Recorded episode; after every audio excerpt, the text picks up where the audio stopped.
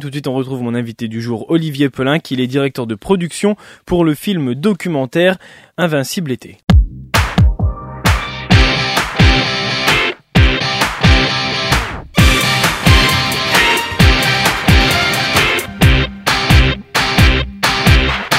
Bonjour, Olivier Pelinck. Bonjour Théo, vous êtes enchanté. Enchanté, vous êtes directeur de production pour le film documentaire qui s'appelle Invincible été. Ce film, on l'a déjà évoqué avec l'ACNE, l'association des cinéphages de Nevers qui était venue nous présenter leur programme jusqu'au mois de décembre à l'antenne de Bac FM.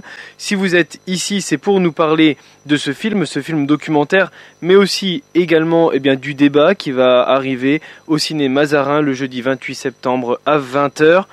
Avant de revenir sur votre rôle dans ce film, cette rencontre aussi qui arrive au ciné Mazarin, Invincible été, est-ce que ça a été avant tout une aventure pour vous, une leçon de vie, avant d'être euh, un film documentaire qui sera diffusé au ciné Mazarin?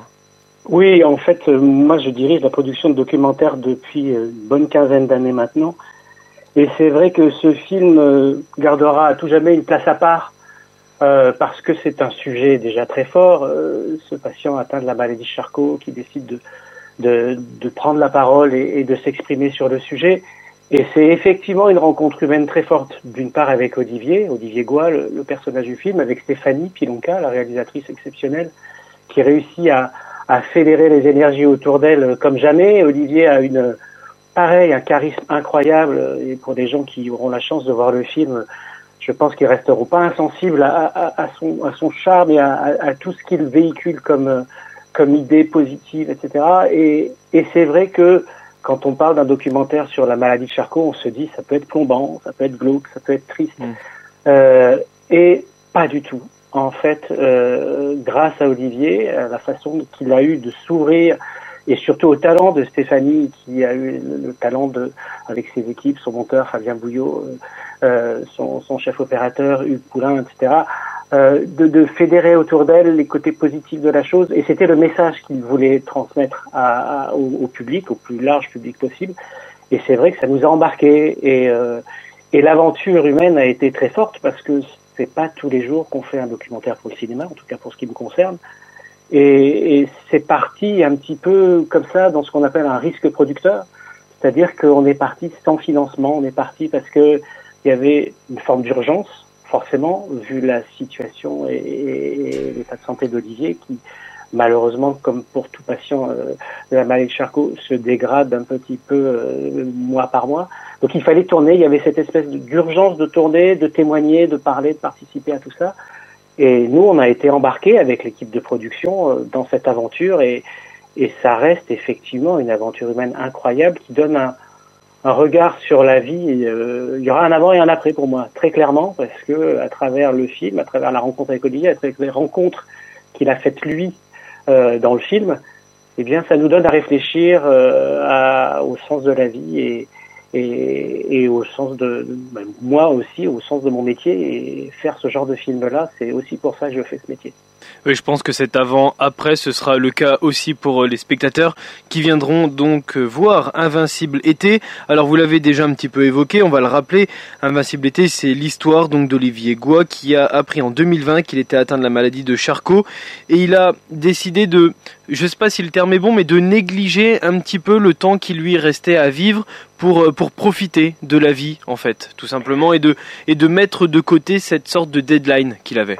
Oui, parce qu'Olivier, comme les gens le verront, effectivement, c'était un très grand homme d'affaires, un, un, grand chef d'entreprise mm. euh, qui avait fondé plusieurs sociétés, ce qu'on appelle des, des licornes, c'est-à-dire ces espèces de start-up qui, qui, qui, se vendent plusieurs centaines de millions d'euros pour, voilà, il, il, travaillait sur le financement des entreprises par le biais de fonds privés.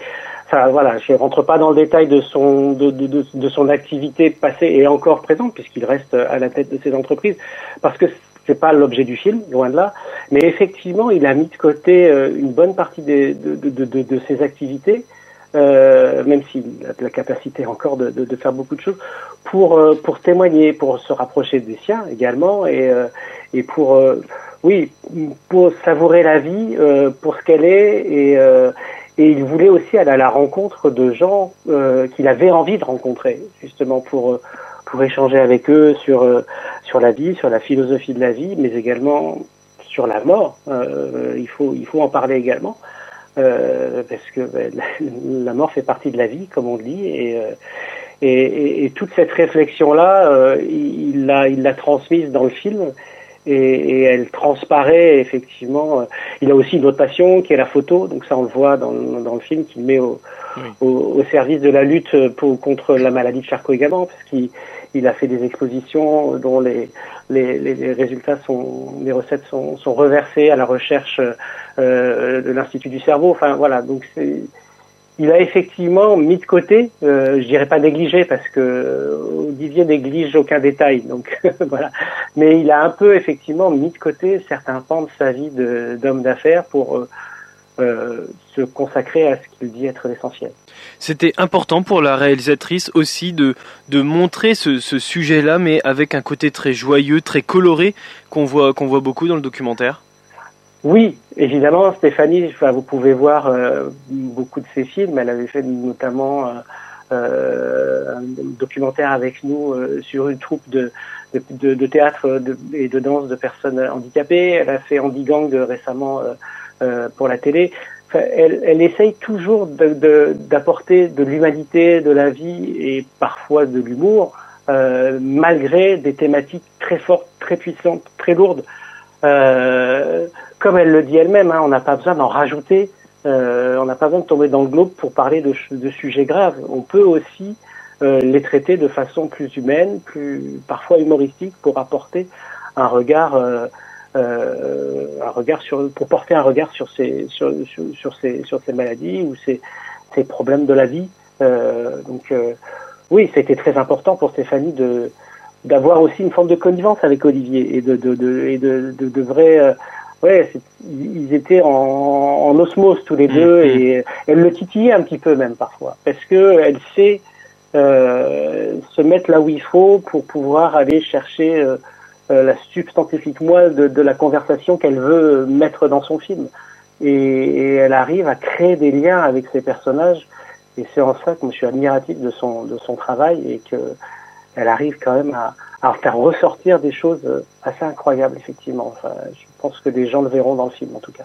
Et on comprend bien aussi que ce tournage a changé beaucoup de choses sur votre manière de, de penser, sur la vie, de manière philosophique, j'entends. Maintenant, on va plutôt se tourner sur le tournage pur. Oui, oui. Quel a été votre rôle dans ce, sur ce tournage-là Et euh, qu'est-ce que ça veut dire, finalement, être directeur de production? Alors, directeur de production, j'ai l'habitude de dire, c'est quelqu'un qui, qui met en adéquation l'ensemble des moyens euh, pour fabriquer un film. C'est des moyens humains, évidemment, des moyens financiers, des moyens techniques, des moyens juridiques. Euh, et donc, c'est la coordination de l'ensemble de ces moyens euh, qui, qui, qui, est mon métier et, et qui fait pour faire en sorte que le film, au final, soit à l'image de ce que la réalisatrice ou le réalisateur souhaitait, qu'il n'ait pas l'impression d'être lésé, euh, qu'il n'y ait pas eu de problème avec les techniciens qui ont travaillé sur le film, euh, que tout se soit fait dans les règles et que ça réponde à un cahier des charges fourni par le producteur et par le diffuseur ou le distributeur et que tout le monde s'y retrouve d'un côté euh, bah, le producteur d'un point de vue financier parce que moi je suis salarié quand même de, mmh. du producteur mais également effectivement comme je le disais il faut que la, la réalisatrice soit, soit, soit contente du résultat et qu'on lui ait donné les moyens de, de, de ses ambitions sur ce film là ça a été un petit peu particulier parce que euh, la genèse du projet, c'est Olivier Goua qui rencontre Pierre-Antoine Capston, qui est le, président fondateur de, de Media One, la société qui m'emploie.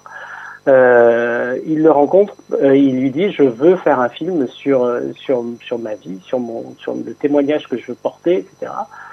Euh, donc Pierre-Antoine se retourne vers Justine Tanchon, qui est la présidente de Media One Prod, euh, la structure euh, dans laquelle je travaille, euh, qui connaît très très bien Stéphanie pour avoir produit certains de ses films et qui dit si tu veux faire un documentaire, il faut le faire avec Stéphanie. Donc Stéphanie arrive dans le bureau de Olivier et Stéphanie sortait d'un tournage un peu compliqué et elle et elle dit je je, je ne sens pas d'aller faire euh, un film sur la maladie de Charcot. Et dès qu'elle rencontre Olivier, qu'elle le voit, qu'elle voit son regard pétillant, son charisme et son ambition, elle dit banco, mais je veux que ce film soit pour le cinéma. Mmh. Parce que il faut que ce soit qu'on soit dans une salle, dans le dans, dans, dans l'obscurité pour regarder et se concentrer, rester focus sur l'ensemble de, la parole et de ce qui sera dit dans ce film. Et que le spectateur ait un regard aussi différent que si c'était un, documentaire qui passait euh, sur TF1 ou grandes heures d'études, ouais, etc. Tout à fait, ou sur mm. Infrarouge, sur, sur France Télévisions. Mm. Et c'est là que j'arrive, moi, et donc du coup, on me dit bon bah très bien, donc euh, on va prendre le risque. On est parti, on n'a pas de diffuseur, on n'a pas de distributeur, mais on, les choses vont se faire au fur et à mesure. On a confiance, on croit en, ce projet. Et euh, donc je dis ok, donc il va falloir faire quand même un budget pour savoir combien ça va nous coûter. Ok, donc on tourne quand euh, Et elle me dit on tourne dans deux jours. Donc il a fallu qu'en deux jours on monte une équipe. Alors Stéphanie travaille avec des, de fidèles collaborateurs, hein, comme je. Oui, il y avait déjà un noyau de base. Il y avait un noyau dur de, de, de, gens qui sont prêts à partir à la guerre entre guillemets avec elle. Donc euh, donc ça, ça s'est, ça s'est vite euh, mobilisé, on va dire, mais bon. Et il a fallu faire le devis. Donc moi, je suis parti de, de, d'une grille qu'on a mis en place, un cadre de production avec un certain nombre de jours de tournage. J'ai discuté avec Fabien, le monteur, pour un nombre de jours de montage. Comment est-ce qu'on allait faire? On a mis en place la structure, ce qu'on appelle de post-production, c'est-à-dire euh, comment on gère euh, les rushs qui rentrent de tournage, sur quel support on va le sortir, comment ça va se passer de ce point de vue-là. Euh, on a fait rentrer dans la danse le musicien avec qui travaille souvent euh, Stéphanie, qui s'appelle Martin Balzan, qui a fait une musique magnifique pour le film. Il a fallu mettre en place les contrats et, mettre petit à petit en place aussi euh, cette sortie euh, en salle. Donc il a fallu trouver un distributeur. Donc c'est Christophe Pinguet qui a été missionné en tant que producteur de Troisième œil Production pour pour porter le film et il l'a fait comme un comme, comme, comme un comme un vrai pro et il s'est donné il, a, il, s'est donné, il a, il a, il a ferraillé euh, jour et nuit pour, euh, pour, pour aller chercher les financements. On a trouvé un distributeur qui s'appelle Apollo, Apollo Film, puis une Sofika qui est rentrée dans le game pour financer un petit peu, euh, et puis Christophe est allé chercher également Canal Plus en préachat du film.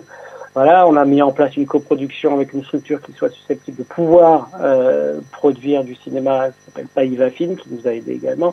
Voilà, donc on a agrégé tout un tas de d'acteurs et de, et de techniciens et de financiers. Et, et, et moi, donc j'ai fait ce, ce, ce devis, j'ai pris des chargés de production qui ont travaillé avec moi pour accompagner le film. Il y en a eu plusieurs successivement.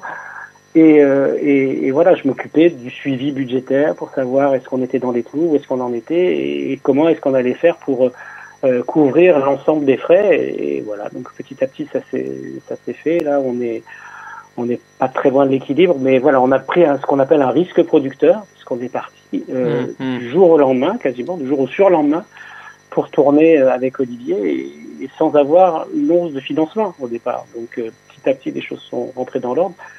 Mais voilà, c'est en ça aussi que c'est une aventure singulière pour moi, parce que habituellement, on part en sachant qu'on c'est plus carré que ça. Voilà, c'est plus carré et, mmh. c'est moins. Mais le jeu en valait la chandelle et de toute façon, voilà, on savait que on, on, y croyait. Voilà. Parfois, on, a, on peut avoir la, la, la, la foi en un projet. Et, et, là, tout le monde l'a eu. Et ça, ça, ça, se voit, je pense aussi à, à l'image. Et quand on verra, quand vous verrez le générique de fin, vous verrez qu'il y a beaucoup de gens qui sont venus euh, participer, aider, en, partie également euh, grâce à Olivier et à son réseau euh, très influent pour aller chercher des affichages euh, à Paris sur les colonnes Maurice, par exemple, euh, la BNP pour financer certaines projections en avant-première. Euh, on a eu une magnifique avant-première le jour de la sortie au Grand Rex à Paris qui a fait salle comble, 2700 spectateurs. Ils n'avaient jamais vu ça pour un documentaire.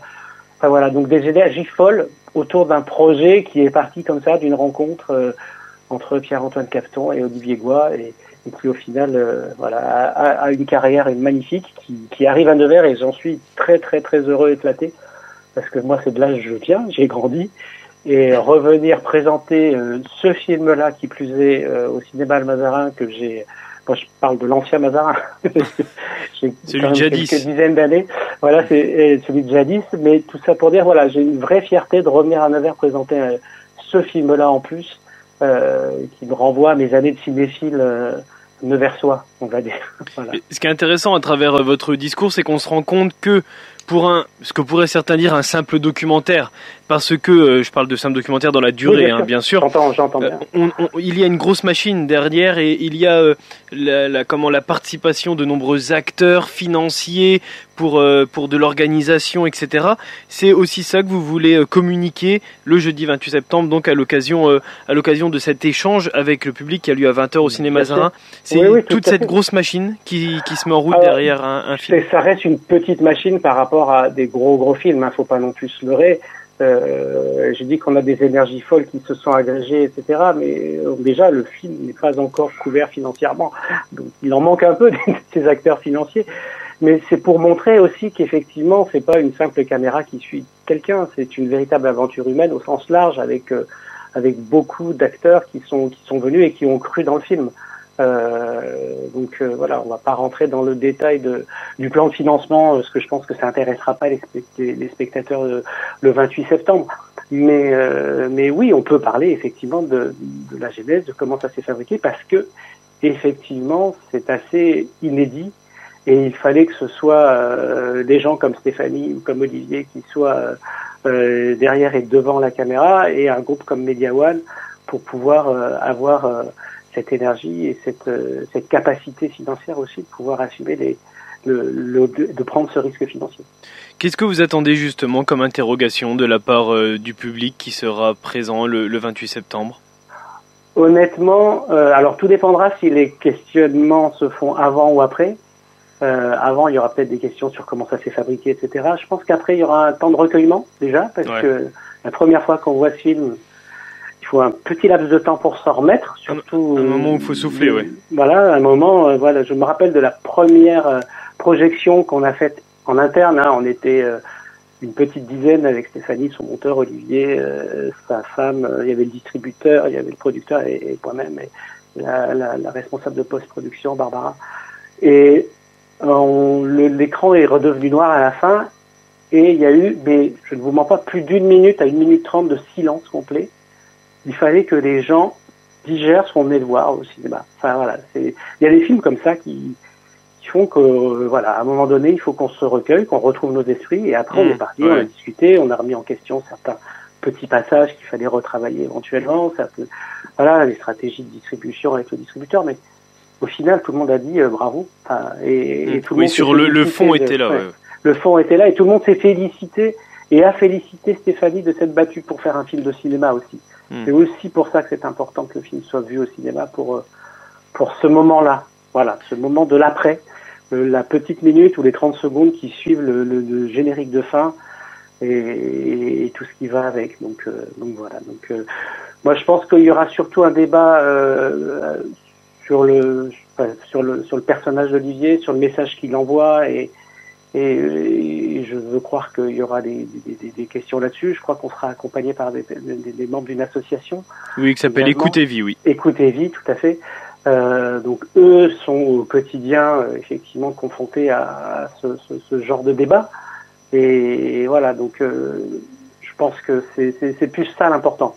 Euh, après, moi, je suis évidemment tout disposé à, à discuter de mon rôle dans le film, évidemment, et de comment c'est fabriqué de la chose, parce que ça participe aussi de cette aventure et de, de l'aventure exceptionnelle que, que l'on a vécue. Donc, euh, voilà. Merci, merci beaucoup Olivier Pelinck de nous avoir euh, prie, présenté ce film donc qui s'appelle Invincible été. Il est diffusé jeudi 28 septembre à 20h au cinéma Zarin. Il y a d'autres diffusions aussi hein, qu'on aura l'occasion euh, d'évoquer sur Bac FM dans Action, notamment le mercredi matin. Votre rendez-vous cinéma, vous serez présent, vous, en tout cas le jeudi 28 septembre à 20h. Il y aura un temps des chambres avant ou après, on ne sait pas encore, avec euh, le public, en partenariat avec euh, l'association Écoute et Vie. Merci beaucoup, merci.